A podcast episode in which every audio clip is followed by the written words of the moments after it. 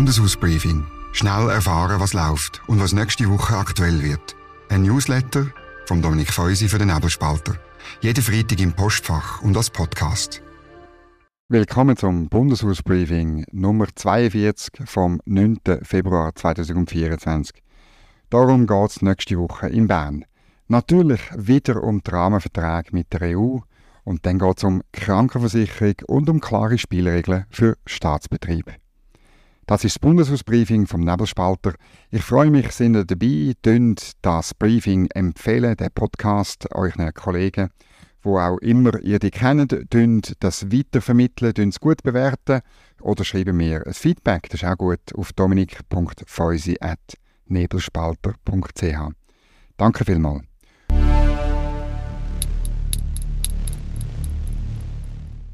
Ja, das gibt diese Woche zu reden. Einerseits die Äußerungen vom Staatssekretär Alexandre Fasel zu den Verhandlungen, wo mit der EU jetzt dann bald anfangen und zum Ständemeer.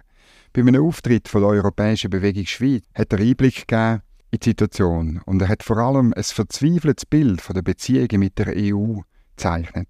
Die Schweiz hätte nicht viel zu melden, hat er so ein bisschen durchblicken lassen, weil die EU halt wirklich immer noch wahnsinnig verrückt ist, dass wir das erste Rahmenabkommen nicht unterzeichnet haben, respektive eben nicht nachgegeben haben. Die Tragweite der Verträge hat er abgespielt. Und zwar so weit, dass er ausdrücklich gesagt hat, es stände mehr brauche es nicht. Auf Anfrage sagt das Außendepartement, ja, also das werde dann schon der Bundesrat entscheiden.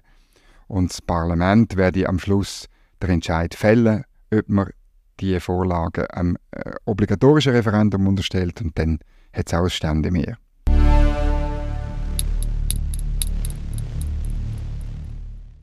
Was nächste Woche aktuell wird. Ja, da geht es auch um die Verhandlungsleitlinien für die Rahmenverträge. In der Wirtschaftskommission vom Nationalrat gibt es zum ersten Mal ein Hearing, wo auch wirklich starke Kritiker von dem Vorgehen, von dem Paketansatz eingeladen sind, namentlich der frühere langjährige Präsident vom EFTA-Gericht, Karl Baudenbacher. Was ihn auszeichnet, ist, er ist nicht nur theoretisch Rechtsprofessor, sondern er hat tatsächlich das europäische Recht angewendet, selber als Präsident vom EFTA-Gericht. Und wir alle wissen, dass Theorie und Praxis nicht nur, aber besonders in der Juristerei zwei verschiedene Paar Schuhe sind. Am Dienstag tut auch die Außenpolitische Kommission vom Ständerat über die Verhandlungsleitlinien vom Bundesrat reden, aber wie die APK vom Nationalrat macht sie keine große Sache. Es fällt mir auf, kritisch sind vor allem die Sachbereichskommissionen und nicht die außenpolitischen Kommissionen. Die APK vom Ständerat, die tut nur nicht einmal ein Hearing äh, durchführen. Sie hat äh, schon im Januar den Bundesrat und seine Chefbeamten angelost und wird die Leitlinie durchwinken. Ob tatsächlich Gauner am Werk sind, wie der Christoph Blocher beim Nebelspalter-Interview behauptet hat, da kann man streiten darüber. Aber ähm, die grossen Hürden für die Verträge, die kommen sicher erst noch.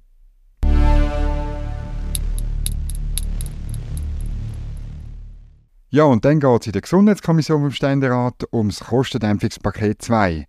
Und dort geht es vor allem darum, wie viel Experimentierfreude die Akteure im Gesundheitswesen sollen haben, um Kosten zu sparen insbesondere durch ein Netzwerk von Leistungserbringern. Und das spannendste Experiment dazu, das läuft derzeit im Berner Jura. Dort ähm, arbeiten Krankenkassen, eine Privatklinikgruppe und der Kanton Bern zusammen, um Gesundheitsdienstleistungen aus einer Hand anzubieten und dabei möglicherweise Kosten zu sparen. Die Kommissionssitzung ist die erste Bewährungsprobe für die neue Gesundheitsministerin Elisabeth Bohm-Schneider. Wir sind gespannt, wie sie sich dort metzget. Und damit sind wir auch dabei. Äh, auf welche Politiker achten wir? Neben der Elisabeth Baumschneider natürlich auf den Bundesrat Ignazio Cassis, wie er sich in der WAC schlägt, wo er offenbar angekündigt ist, aber es ist noch nicht ganz klar, ob er auch auftritt. Dann in der APK-Ständerat dort wieder weniger Probleme haben. Dann geht es mir darum, die Wirtschaftspolitiker von der Mitte und von der FDP, oder, wie die sich zum, zu diesen Rahmenverträgen stellen. Weil Früher oder später müssen sie sich positionieren und man spürt schon jetzt, wie sie innerlich gespalten sind.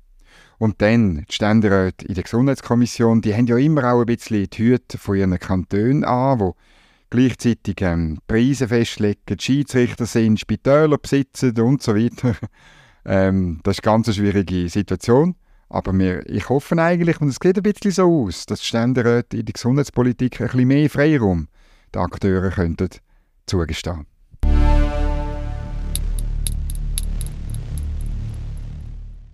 Was sonst noch läuft?